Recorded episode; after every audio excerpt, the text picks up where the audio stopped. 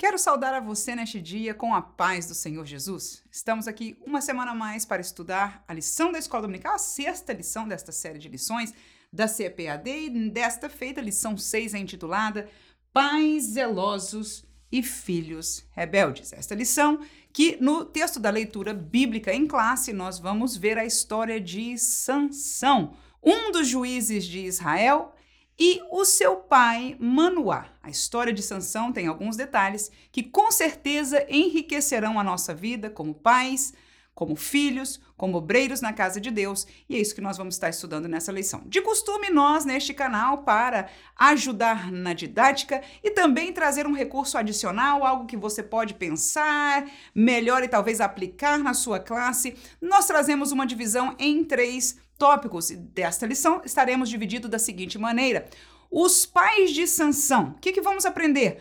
Olha que interessante, o testemunho das ações, das reações e das insinuações. Claro, um pouco se aprende da história de Manoá e de sua esposa, e muitas dessas coisas podem ser aplicadas na nossa realidade, no nosso dia a dia. Depois, o segundo tópico, eu vou estar falando sobre a trajetória da formação de Sansão, aquilo que ele foi criado para ser, a decisão que ele fez na sua vida e o fruto que ele colheu pela sua decisão. E eu vou terminar com o terceiro e último tópico, onde nós vamos comentar sobre a derrocada de Sansão. O que é que aconteceu errado com este grande herói bíblico. Este homem, que desde o ventre da sua mãe foi chamado para ser nazireu de Deus, uma história fantástica. Mas a pergunta é: aonde nós vamos mencionar três pontos e fica para nós desfrutarmos no último tópico desta lição. Queridos irmãos, se você é novo por aqui, aqui vos fala a professora Manuela Barros e nós disponibilizamos o roteiro da lição na descrição deste vídeo e também no primeiro comentário. Você pode baixar e usar à vontade. Portanto, vamos à nossa lição Pais Zelosos e filhos rebeldes. Primeiro tópico, como dissemos, nós vamos falar sobre os pais de Sansão. Eu dividi este tópico em três subtópicos. São eles: testemunho nas ações, Segundo, testemunho nas reações. E terceiro, testemunho nas insinuações. Vamos olhar para as ações dos pais de Sansão. Abra comigo a Juízes capítulo 13 e versículo 8. Então Manoá, que era o pai de Sansão, orou instantemente ao Senhor e disse: Ah, Senhor meu, rogo-te que o homem de Deus que enviaste ainda venha para nós outra vez e nos ensine o que devemos fazer ao menino que há de nascer. Ora, qual foi a ação de Manoá, o pai de Sansão aí? Somente para nos contextualizar. Com certeza você já leu o texto da lição e se você tiver um tempinho, por favor, leia o texto completo, né, da história de Sansão. Isso nos ajudará a ter um entendimento histórico. No entanto, para por questão de tempo, nós vamos tratar destes versículos e destes assuntos dessa maneira. Portanto, no versículo 8, o pai de Manoá pede àquele homem que veio, que foi uma aparição angelical, que veio primeiro para sua esposa, dizendo que ela haveria de ter um filho, alguém que não tinha filhos, né? Viria a ter um filho, de que esse filho tinha um chamado especial de Deus ah, para ser nazireu. Ora, Manoá, quando escutou isso de sua esposa, veja a ação, e é isso que eu gostaria de nos chamar a atenção neste tópico.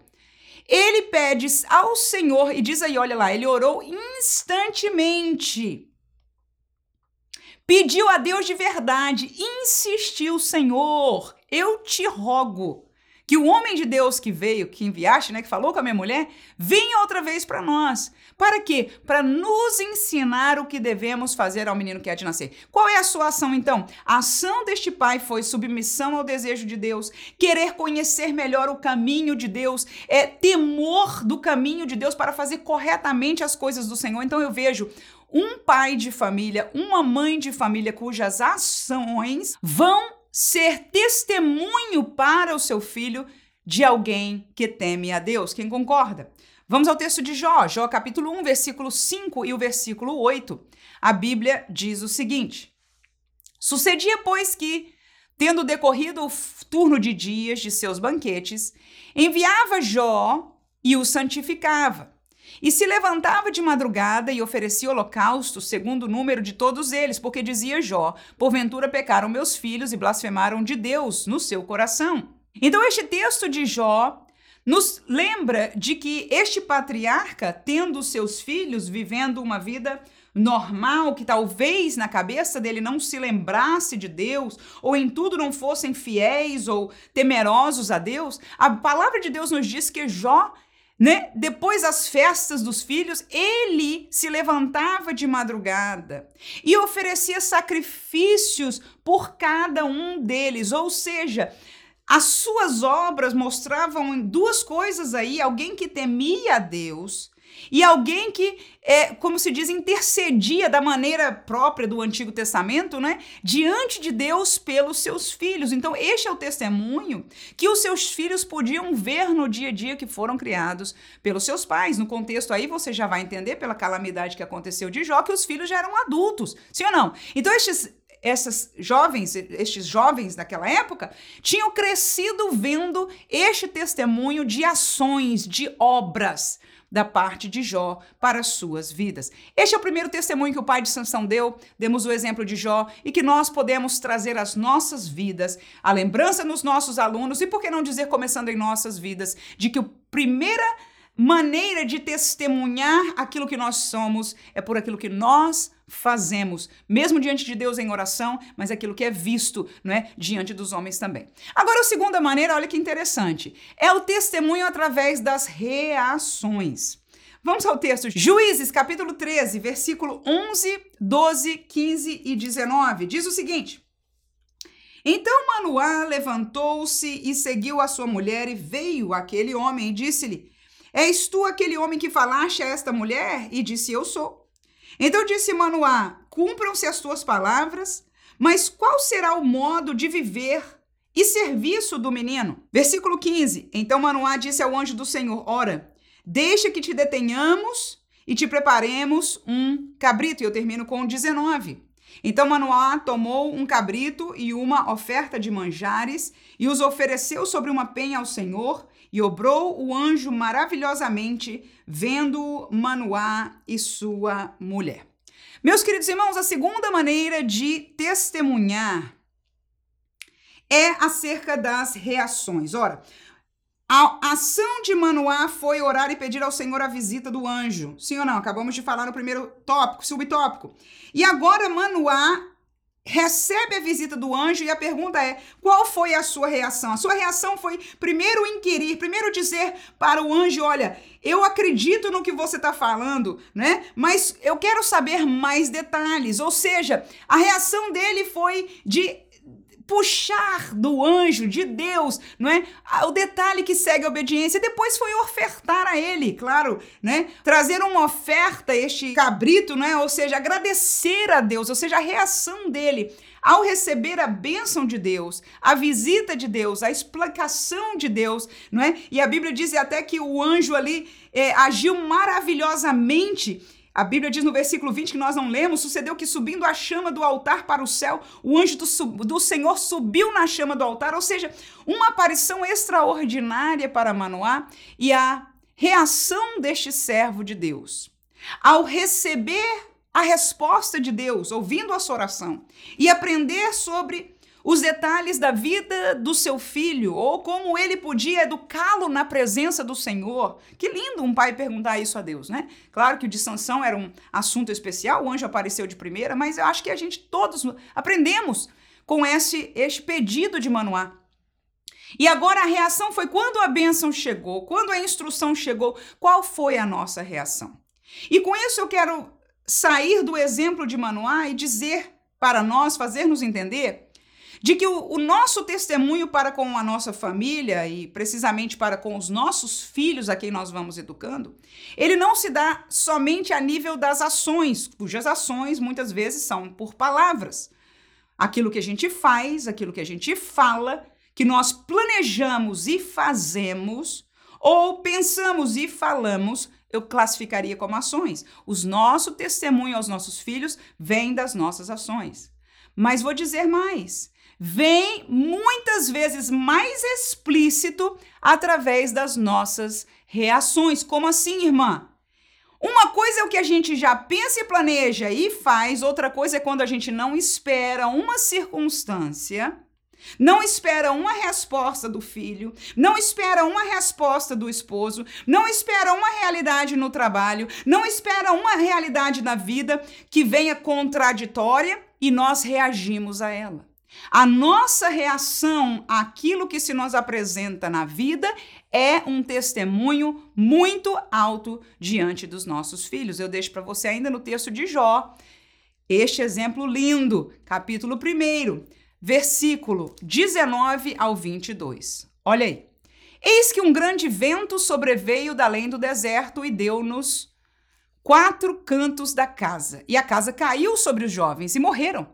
E só eu escapei para te trazer a nova. Então Jó se levantou e rasgou seu manto e rapou a sua cabeça e se lançou em terra e adorou. E disse: Nu saí do ventre da minha mãe e nu tornarei para lá. O Senhor me deu e o Senhor o tomou. Bendito seja o nome do Senhor. E em tudo isso, Jó não pecou, nem atribuiu a Deus falta alguma. Irmãos, que lição de reação gloriosa. Quisera nós vivêssemos uma vida com Deus de tal maneira que coisas pequenas que acontecessem contrária ao nosso querer, nós pudéssemos ter reação como Jó. Imagina coisas como aconteceram com ele. Este homem que no contexto você vai ver que ele perdeu coisas humanas, mas no versículo que nós lemos, o último versículo neste contexto de perda dele, foi da vida de todos os seus filhos, que estavam numa casa reunidos e houve este desastre e todos eles morreram. Diz a Bíblia que esta pessoa saiu, foi o único que viveu para contar a notícia a Jó. Qual foi a reação de Jó? Praguejou de Deus? Se lamentou e se colocou e desejou a morte naquele momento? Não. A Bíblia diz que ele se levantou, rasgou o manto, ou seja, um símbolo com certeza de tristeza, sem dúvida alguma. Ele não pode estar alegre. Mas a Bíblia diz de que ele adorou, ou seja, ele ainda nessa situação ele honrou a Deus. Ele disse: "Eu saí nu do ventre da minha mãe", ou seja, nada eu trouxe para este mundo. Nu eu vou voltar e bendice o nome do Senhor. Glória a Jesus.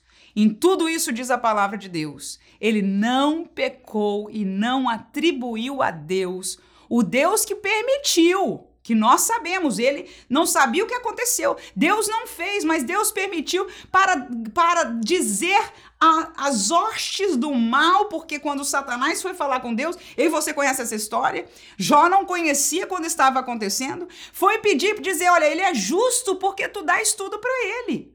E Deus, pois então eu permito que tire as coisas dele para ver se ele vai fazer. Porque Deus conhecia Jó e a minha pergunta é: Deus nos conhece? Conhece. Agora, quem é que somos nós? Nós somos aquilo que nós reagimos. A nossa ação não diz toda a história. A nossa reação conta muito mais. Quem diz amém?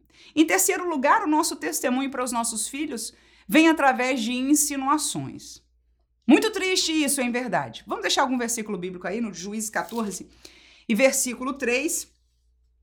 Porém, seu pai e sua mãe lhe disseram: Não há porventura mulher entre as filhas dos teus irmãos, nem entre todo o meu povo, para que tu vás tomar mulher dos filisteus, daqueles incircuncisos. E disse Sansão a seu pai: Tomai-me esta, porque ela agrada aos meus olhos. Qual foi a insinuação do pai? A insinuação foi que ele não se casasse com alguém que era dos incircuncisos, que não era do povo de Deus, mas ele colocou em palavras insinuantes, não tanto, né, irmão? Que a gente tem que dessa história trazer essa aplicação que nós queremos trazer para os irmãos neste dia. Mas sim, não foi uma palavra direta, não foi uma palavra agressiva, não foi uma exortação é, direta, sanção você não pode, é contra Deus. Não, ele disse, porventura não há. Vou deixar outro texto aí, no texto de Jó mesmo, capítulo 2, versículo 9 e 10. Então sua mulher lhe disse: Ainda retens a tua sinceridade? Amaldiçoa a Deus e morre. Mas ele disse: como fala qualquer doida, assim falas tu. Receberemos o bem de Deus e não receberíamos o mal? Em tudo isso, não pecou Jó com os seus lábios. A insinuação da mulher, daquilo que Deus talvez maldosamente fazendo, que mereceria ser amaldiçoado. Este Deus não merecia a sinceridade de Jó, a fidelidade de Jó. Glória a Jesus. uma série de insinuações por suas palavras. No entanto, pela graça de Deus, aquele homem foi fiel, aleluia, e disse: Você tá é doida, né? Você tá é doida. Se a gente recebe o bem de Deus, por acaso não poderíamos receber o mal? E a Bíblia diz mais uma vez: em tudo isso Jó não pecou. Irmãos, são horas de prova. Este exemplo de Jó, para mim, fala muito forte ao meu coração. Mas a realidade é que nós, na nossa vida de familiar, e os filhos que nos acompanham de perto no dia a dia, né? Quem nos conhece verdadeiramente é o esposo, a esposa, são os filhos, são aqueles que estão junto de nós, inclusive na nossa intimidade. No trabalho, conhecem bastante aqueles que convivem no dia a dia, mas nada como viver na nossa casa onde nós reagimos né, abertamente. E muitas vezes insinuações são feitas. Então, quando você está na mesa conversando com a sua esposa, com seu cônjuge, e os filhos estão na frente, você faz insinuações acerca do pastor, ou acerca de uma pessoa no seu trabalho, não é? Ou uma mãe puxa o filho à parte e insinua algo em relação ao seu pai. Irmãos, nós estamos ensinando aquilo que é contrário à palavra de Deus, muitas vezes insinuações de fazer coisas que não são próprias, de sentimentos que não são próprios, não são divinos, porque se fosse não precisavam ser insinuados, né? Seriam abertamente falados, ensinados. Glória a Jesus. Mas estas três palavras falam muito a minha vida e eu entendo que seria uma boa aplicação para cada um de nós levarmos a nossa classe. Que o testemunho de Manoá, bem como de Jó e seguramente das nossas vidas, ele é trazido nessas três dimensões, nas nossas ações e obras, nas nossas reações e nas nossas insinuações. Vou para o próximo tópico. Trajetória da formação de Sansão. Primeiro, ele foi criado para ser fiel ao caminho. Segundo, ele decidiu trilhar o seu próprio caminho. E terceiro, ele colheu o fruto da escolha deste mau caminho. Ainda em Juízes capítulo 14, no versículo 3, é, mais uma vez leremos, diz o seguinte: Porventura seu pai e sua mãe lhe disseram: Não há porventura mulher entre as filhas de teus irmãos, nem entre todo o meu povo para que tu vás tomar mulher dos filisteus, aqueles incircuncisos? E disse Sansão a seu pai: Tomai-me esta, porque ela agrada aos meus olhos. Ora, o pai o criou para permanecer. A colocação do pai ele não deixou passar em branco. Quando Sansão foi lá dizer eu quero me casar com aquela mulher, na cultura o pai precisava ir lá, não é, representando a família, tomá-la para ser esposa do seu filho e etc. Então ele foi na colocação. O pai podia ter se calado. O pai podia né, ver que ele é um rapaz de Deus, que Deus tem negócio com ele, e, e, e, se calado. Não, ele foi criado para ser fiel. O pai disse isso que você está fazendo, insinuando ou diretamente, mas colocou claramente, né, irmãos? Eu, eu e você entendemos claro, e nós entendemos que Sansão entendeu claro. Ele entendeu tão claro que ele deu a resposta decisiva para o pai, é o que nós vamos falar no próximo tópico. E está escrito aí. Então, ele foi criado para ser fiel. Vamos ver o que diz Romanos capítulo 6. Versículo 2 e versículo 6 diz: De modo nenhum, nós que estamos mortos para o pecado, como viveremos ainda nele? Sabendo isso, que o nosso velho homem foi com ele crucificado, para que o corpo do pecado seja desfeito, a fim de que não sirvamos mais ao pecado. Portanto, quando Jesus nos trouxe para este caminho de salvação, ele nos deu poder, ele nos deu liberdade contra o pecado. O nosso velho homem foi crucificado com Cristo, ou seja, o homem que estava preso ao pecado, ele foi crucificado com Cristo, como diz aí, para que agora nós não sirvamos mais ele. Ou seja, a formação paternal de Deus em nossas vidas crentes foi para o caminho certo. Foi para um caminho livre de pecado. Foi para não voltar atrás aos caminhos de pecado que nós vivíamos. Esta é a forma. Nós fomos criados em Cristo para isso, pela palavra. Amém? Gálatas 2, versículo 5. A Bíblia diz: Aos quais nem ainda por uma hora cedemos su com sujeição, para que a verdade do evangelho permanecesse entre vós. Ou seja, Paulo aí fala de uma situação que ele não se submeteu a ela. Ele não se submeteu para coisas de homens, para mandamentos de homens, segundo ele com a simples razão de que a verdade do evangelho, de que o caminho, aquele foi criado, aleluia, o leite puro, o caminho de Deus, a palavra do evangelho, a verdade do evangelho permanecesse entre nós. Então ele foi criado no evangelho para permanecer no evangelho e para permanecer, ele diz aí neste contexto que é bem interessante, ele diz: "Eu não me sujeitei às coisas que o homem demanda", porque muitas vezes dentro do contexto da igreja se levantam coisas que são humanas, infelizmente. E até em, em verdade contrárias à realidade do evangelho. Mas nós fomos criados por Deus e em Deus através do Espírito em nossas vidas e desta palavra, que o Espírito nos alimenta dela, para permanecer, ou seja, criados para sermos fiéis ao caminho. Mas Sansão decidiu, ele decidiu trilhar o seu próprio caminho. Este é um ponto enfatizado nesta lição. É o papel dos pais, nós já falamos, e se nós cuidarmos destes três pontos que nós falamos no primeiro tópico, caminharemos bem, sem dúvida alguma, quase em perfeição diante de Deus e da família. Mas a lição nos traz à tona de que nós não somos responsáveis pelas decisões dos nossos filhos. Nós somos responsáveis, como dissemos aqui, pelo testemunho que nós damos a ele. Ações, ações e insinuações.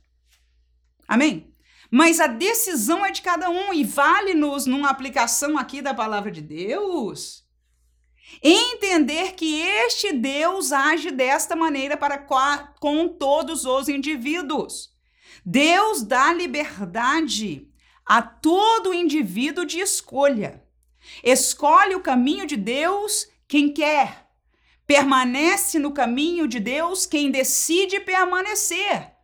Assim como de pais para filhos, nós educamos, estão na nossa casa, nós cobramos, nós exortamos, às vezes castigamos, que a Bíblia nos orienta a fazer. Nós fazemos tudo possível, mais do que tudo, devemos testemunhar por nossas vidas. No entanto, nenhum de nós pode decidir pelos nossos filhos. E Sansão, infelizmente, decidiu o seu próprio caminho. No texto que a gente leu, ele diz: Traz a mulher porque é essa que eu quero que me agradou. Mas vamos ler mais um texto aí, mais outra outra realidade, outro caso na vida dele de que ele tomou decisões que não deveria. 16, capítulo 16, versículo 1 e o versículo 4 diz: "E foi Sansão a Gaza, e viu ali uma mulher prostituta, e entrou a ela." Mais uma decisão que ele tomou e fez. Versículo 4. E depois disso aconteceu que se afeiçoou com uma mulher do vale de Soreque, cujo nome era Dalila. Ou seja, neste capítulo aí, neste episódio da história de Sansão que foi relatado na Bíblia, mas duas outras realidades em relação à mulher que Sansão tomou a sua própria decisão. Com certeza um homem de Deus, um homem forte, um homem usado por Deus, não faltaria para ele jovens santas do meio do seu povo para ele casar-se e ser um homem feliz, humanamente falando, no seu casamento. No entanto, ele decidiu trilhar o seu próprio caminho. E é isso que nós vemos explícito nestes versículos. 2 Timóteo capítulo 4, versículo 10, diz: Porque Demas me desamparou, amando o presente século, e foi para Tessalônica. Crescente para a Galácia e Tito para a Dalmácia. Ora, mais ênfase aí deu Paulo a esta pessoa chamada Demas, que a expectativa dele era, com certeza, sendo obreiro que estava ao seu lado, era ser fiel, era estar junto com Paulo. E Paulo ressentiu muito porque, pela expressão dele, ele me desamparou. Ele me deixou sozinho. É alguém que eu imagino, irmão, que doeu forte na alma de Paulo, o que Demas fez. E ele ainda esclarece aí que ele amou mais o presente século, ou seja, não só ele deixou a Paulo, ele deixou pelo mundo. Ele deixou pelos, pelo amor do mundo, pela concupiscência dos olhos, pela soberba da vida. Então, Paulo foi ferido em duas dimensões, no melhor dos sentidos, né? Como amigo e como pai espiritual, porque ele não estava perdendo somente como João Marcos, que foi fazer a obra com outra pessoa, né? Não, ele estava perdendo para o mundo, irmãos. Então, Demas decidiu trilhar o seu próprio caminho. Quantos nós vemos hoje? Que estavam sentados ao nosso lado na igreja e hoje foram amar mais o presente século, Que esta seja uma exortação, uma lembrança linda para as nossas classes, que aquele que está em pé olhe não caia. Que tudo tem a ver com a nossa decisão a cada instante. Por isso eu sempre digo: não diga que não tem nada a ver que a exortação, que esse negócio de usos e costumes, que esse negócio de vir para a igreja, que esse negócio daquilo, que não tem nada a ver. Irmãos, tudo tem a ver. Se não tivesse, o Senhor não tinha nos ensinado, não, nos exortava pela sua palavra. Porque o que acontece é que quando os nossos olhos se abrem para o presente século, como os olhos de Eva se abriram para aquela fruto, mas não é só o que ela vê, é que há uma mensagem subliminar pela sociedade, pela propaganda, não é? E naquele tempo de Eva, diretamente pela serpente, o diabo, que vai vender um outro produto no nosso ouvido. E muitos, como Demas, o seu coração foi embora atrás daquilo. Meu Deus, e já não estão mais decidiram seu próprio caminho. E, infelizmente, nossos filhos têm o direito dessa decisão. E Sansão, que mais? Escolheu o fruto da escolha, porque aquilo que a gente decide na nossa vida, né? Isso é uma lei bíblica, divina. O que o homem plantar, isto mesmo, ceifará. Acontece na natureza, acontece a nível espiritual, conforme nós aprendemos na palavra de Deus. Juízes capítulo 16, ainda versículo 20 e 21, a Bíblia diz: E disse ela: Os filisteus vêm sobre ti, Sansão. E despertou do seu sono e disse: Sairei ainda esta vez como dantes e me livrarei. Porque ele não sabia que já o Senhor se tinha retirado dele. Então os filisteus pegaram nele e lhe arrancaram os olhos e fizeram-no descer a Gaza e amarraram-no com duas cadeias de bronze e andava ele moendo no cárcere. Queridos irmãos, este foi o preço que Sansão teve que pagar. Deu seu coração, revelou o seu segredo a uma mulher do inimigo, de parte do inimigo, que em verdade foi ali comprada. Não era por amor. Mas a mãe e o pai de Manoá, quando vem, irmãos, é o seu filho. O povo da igreja, na época não era a igreja, era o povo de Deus, Israel. Mas vamos fazer esta luz aí Teve que assistir ao seu herói, ao homem de Deus, ao homem que tinha chamada e poder de Deus.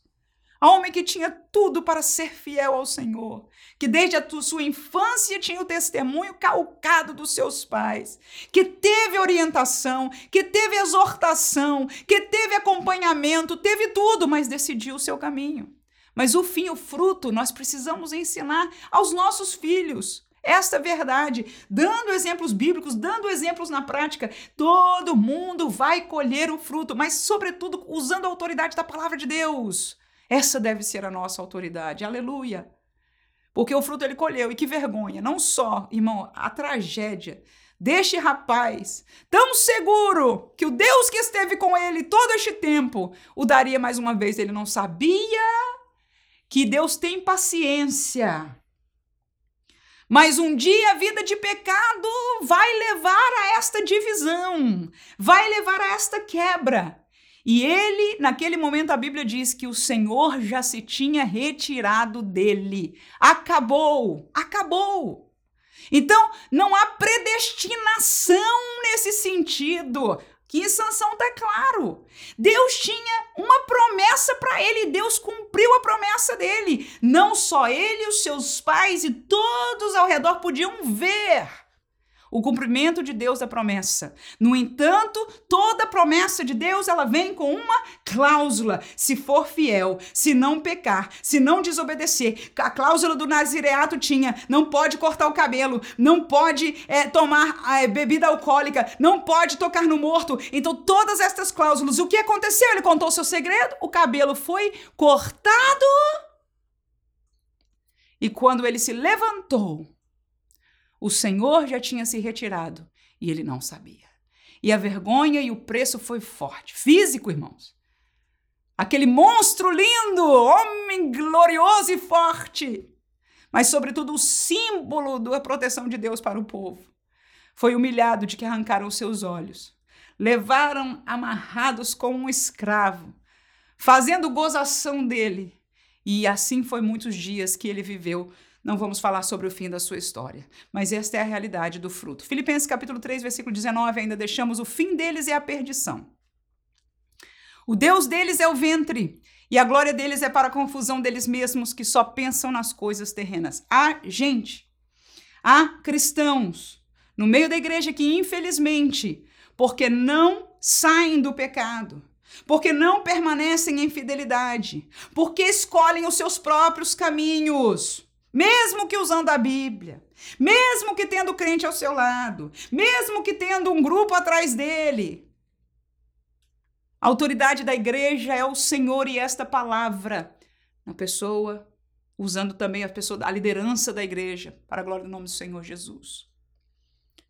Mas a estes que se levantam, a estes que procuram o seu próprio caminho, e infelizmente até aqueles que estão na liderança, mas se procurarem o seu próprio caminho, a palavra de Deus diz: o fim deles é a perdição. E aí estão os detalhes. Porque no começo, no começo, eles começaram a pensar só nas coisas terrenas. Que esta mensagem ecoe no meu coração. Professor, me escuta, por favor. Você é professor das coisas espirituais. Você foi chamado para falar das coisas espirituais. Olha que a derrocada desses aí está escrito aí. Porque só pensam nas coisas terrenas. Nós, como professores da palavra de Deus, nós, como obreiros do evangelho de Deus, de um reino que o nosso Jesus disse, ele não é deste mundo, não podemos só pensar nas coisas terrenas. Porque quando nós só pensamos nas coisas terrenas, nós vamos caminhar, frutificar realidades terrenas, cuja maioria delas nos vai levar contra as realidades espirituais e pode ser derrocada na nossa vida. Este caso aí que Paulo está falando já é gente contaminada, mas pode acontecer com qualquer um se nós começarmos daí, olha lá no final, só pensarmos nas coisas terrenas. Possamos ouvir o conselho bíblico e pensar nas coisas celestiais. Aleluia! Ensinar, viver e como os pais de Manoá foram testemunho em tudo aquilo que eles fizeram. Agora eu vou terminar com o último tópico, uma aplicação triste, não é? mas muito própria para nós quando nós vamos falar sobre o que que aconteceu com Sansão? Qual foi a derrocada dele? Aonde ele errou? Para além daquilo que a gente vê pela superfície da carnalidade, foi atrás de mulher,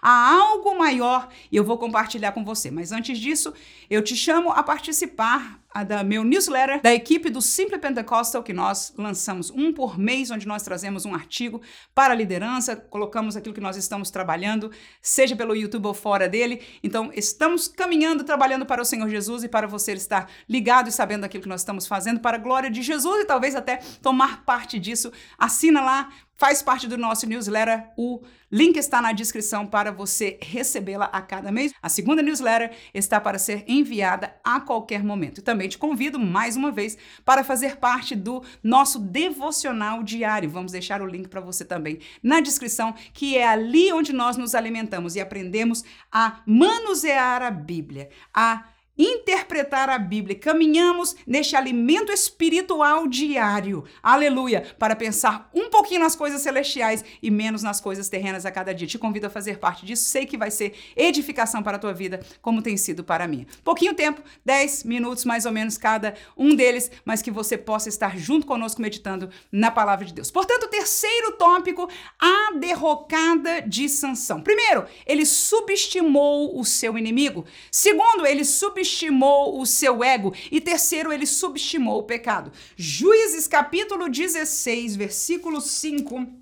A Bíblia diz: Então os príncipes dos filisteus subiram a ela e disseram: Persuade-o e vê em que consiste a sua grande força e com que poderíamos assenhorar-nos dele e amarrá-lo para assim o afligirmos e te daremos cada um mil e cem moedas de prata. Eu ainda vou ler o versículo 23. Então os príncipes dos filisteus se ajuntaram para oferecer um grande sacrifício ao seu deus Dagon e para se alegrarem e diziam: Nosso Deus nos entregou nas mãos a Sansão, nosso inimigo. Irmãos, a primeira coisa que nós devemos entender é quem é o nosso inimigo. Sansão sabia que os filisteus eram contrários ao seu povo. Mas ele não entendia a dimensão de inimizade que, inclusive, tem esfera espiritual, porque você vai ver este segredo aí neste último versículo que nós lemos. Que depois eles conseguirem comprar a Dalila e conseguirem descobrir o segredo de Sansão, a sua festa não foi só de dizer a gente ganhou do grandalhão, né? A gente submeteu o povo de Israel, né, para o lugar onde eles merecem estar. A palavra de Deus acabamos de ler. Eles ofereceram um culto, né? Um sacrifício ao seu deus Dagon. Eles fizeram um culto a Dagon, a um ídolo, dizendo: "O nosso deus Dagon nos deu nas mãos a Sansão o nosso inimigo. Portanto, Dagon, portanto, o espírito das trevas, portanto, aquilo que se levanta contra Deus é inimigo do povo de Deus. E Sansão brincou com isso, irmãos. Sansão não foi inteligente, sábio na sua vida espiritual, na sua vida de servo de Deus e subestimou o inimigo, que não só era aquele que ele via com olhos, mas aquela força espiritual ao qual eles serviam. Leiamos ainda 1 Pedro 5 e 8 que diz: Sede sóbrios, vigiai, porque o diabo, vosso adversário, anda em derredor bramando como leão, buscando a quem possa tragar. Portanto, a Bíblia nos ensina que nós temos um adversário e que este adversário nos quer tragar. O que, que é isso, irmãos? Engolir vivo. Se eu e você tememos a Deus, se eu e você testificamos por nossa vida o evangelho, a liberdade que Deus em Jesus nos concede, o caminho apertado da salvação, pode ter certeza. Nós espiritualmente temos um adversário que quer nos engolir, quer nos tragar. Aí a exortação só num versículo, não vamos nem pegar contexto aí. O que, que a palavra de Deus diz? Seja sóbrio e vigie, gente. Foi o que Sansão não fez. Andava atrás de mulher, Andava andando pensando nas coisas do mundo, da carne dele. Vigiou de maneira alguma. Aliás, ficou tão cego que nem o óbvio que ele falava para a mulher que o segredo era tal, a mulher fazia aquilo. Irmãos, quem lê a história de Sansão entende uma realidade, irmãos, ou, ou percebe pelo menos, que essas coisas espirituais saem do que é óbvio. Às vezes você olha para o seu filho e diz: não tem, não tem lógica ele está fazendo isso. Às vezes você olha para um aluno de escola dominical e você diz: não tem lógica o caminho que ela foi se meter. Mas é porque não, não entendemos que há frutos, há realidades espirituais, uma semente espiritual que cai no coração de uma pessoa e gera uma virtude espiritual que não é de Deus, mas das trevas. É uma realidade espiritual, irmãos. E você não pode lutar contra ela com a psicologia, com o conselho humano, não funciona. E você tem a prova disso que você não encontra razão. Você pode tentar convencer a pessoa na razão, mas meu filho, como você faz? Você vai perceber que a pessoa não raciocina. Estamos tratando, neste caso, de uma realidade, uma luta espiritual. E quem está do outro lado desta luta, que não é de Deus, aleluia, é o diabo, nosso adversário, que quer tragar a vida desta pessoa. Portanto, como professores, como mães, como pais, nós temos que vir à palavra e perguntar: Deus, como é que se luta espiritualmente? Nós precisamos nos colocar no altar para dizer: Deus, ensina-me aleluia, a lutar espiritualmente, porque isso não se ensina na escola. A psicologia não vai te ensinar isso. O aconselhamento não vai te dar isso. É poder de Deus e da palavra de Deus. Então, Sansão substituiu o inimigo. ainda vou terminar, deixar um versículozinho aí para você, 2 Coríntios 11, 3, que diz: Eu temo que assim como a serpente, olha ela aí de novo, enganou a Eva com a sua astúcia, Assim também sejam de alguma sorte corrompidos os vossos sentidos e que se apartem da simplicidade que há em Cristo. Subestimou o inimigo. Eva, Eva foi enganada com a astúcia de Satanás. Mas Paulo aí está dizendo: eu tô com medo, tô temeroso de que vocês também sejam, pela mesma astúcia, enganados e saiam da simplicidade que há em Cristo. E, e hoje nós perguntamos nas igrejas que estão principalmente crescendo nos grandes centros, aonde está a simplicidade em Cristo? Cristo da igreja. Temo, Paulo disse.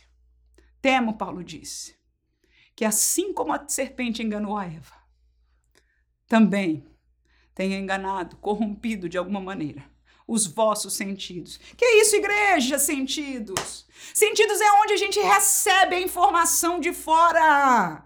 Nossos olhos é sentido, nosso ouvido, nosso ouvir é sentido.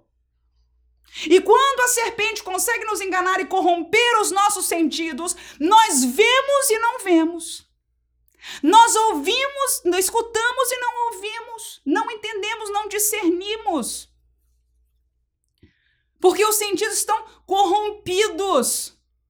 E este foi o temor de Paulo. E você vai olhar um mundo de crentes agora completamente atrás de outros evangelhos, de outras realidades que não são da simplicidade que é em Cristo Jesus, e você pergunta onde que isso aconteceu? Foi o engano do inimigo, então nós não podemos subestimar o inimigo. Alguém diz, irmã, não existe Satanás, não existe. Claro que existe! Não só porque a Bíblia afirma, nós vemos a sua atuação. E, infelizmente, até dentro da igreja nós vemos a destruição. Olha aí, Paulo, naquele tempo falando isso, irmãos, por favor. Que essa exortação possa calar ao nosso coração como obreiros na casa de Deus. Como professores de escola dominical, a não subestimar, em primeiro, tem que agir na gente. O inimigo que vem contra a nossa vida para tragar mesmo, para acabar de tirar da posição que Deus te deu que vem para contra os seus alunos, contra os seus filhos.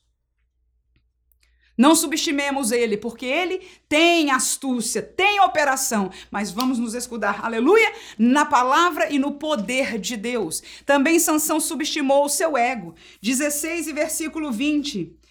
E disse ela: Os filisteus vêm sobre ti. Sansão despertou do sono e disse: Eu vou sair mais uma vez como antes. Subestimou. O ego estava lá em cima, tem, eu tenho a graça de Deus, eu tenho ministério, homilética boa, eu tenho oratória, eu tenho graça, eu tenho charme, eu tenho o que for, irmãos.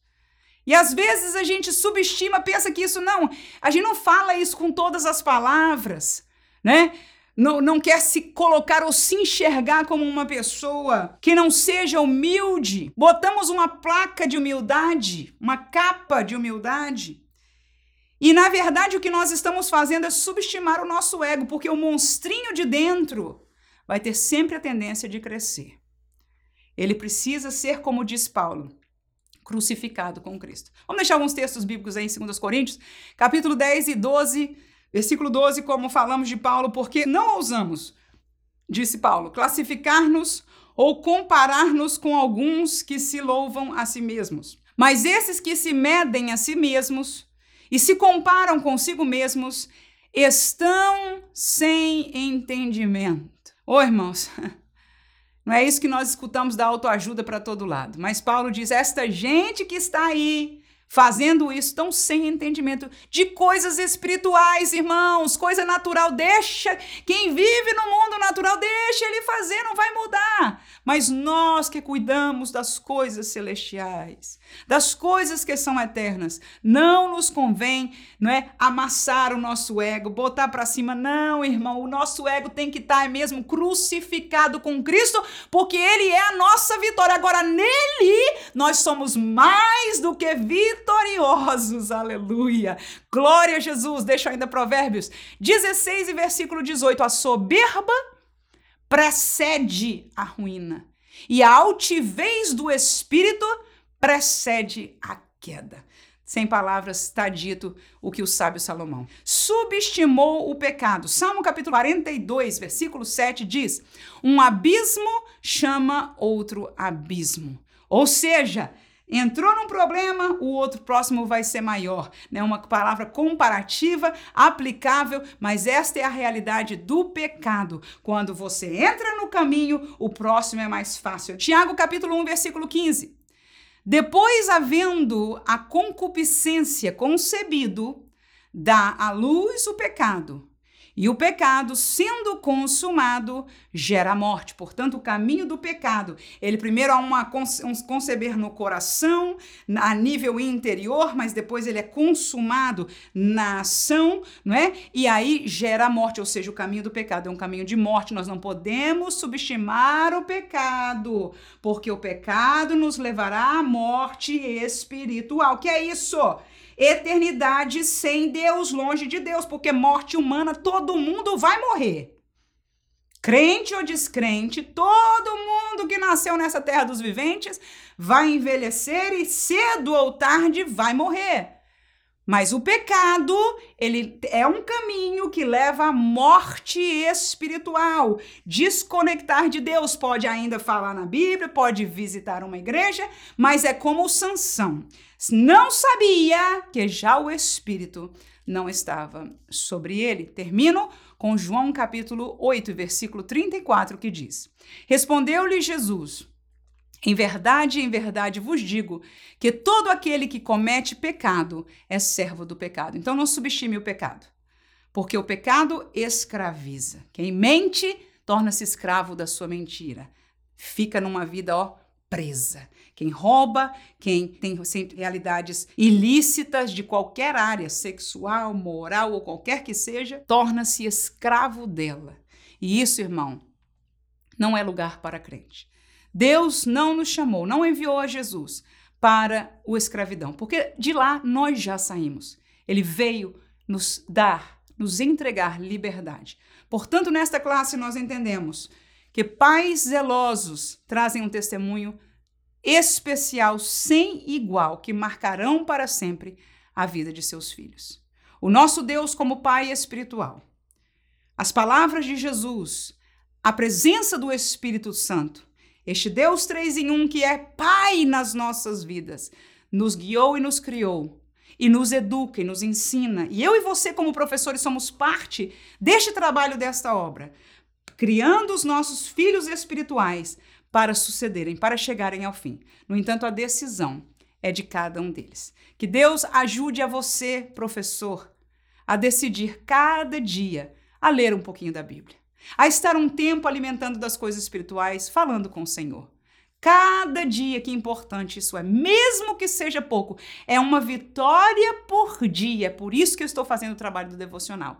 Para que juntos nós possamos a cada dia dizer: aqui eu cheguei, aleluia. Glória a Jesus. E se você já o faz, com certeza na sua vida individual, na sua vida pessoal, graças a Deus por isso você tem sido um herói pela graça do Senhor. Continue firme em nome de Jesus. Que Deus possa ajudar você a decidir tomar decisões corretas corretas e ajudar aqueles que estão ao seu lado. E se não tomarem, como diz o texto da nosso comentarista, não é nossa culpa. Nós fizemos o que podemos e agora, infelizmente, a decisão de cada um trará frutos segundo a sua própria decisão. Que Deus abençoe você. Tenha um fim de semana feliz em nome de Jesus. Amém.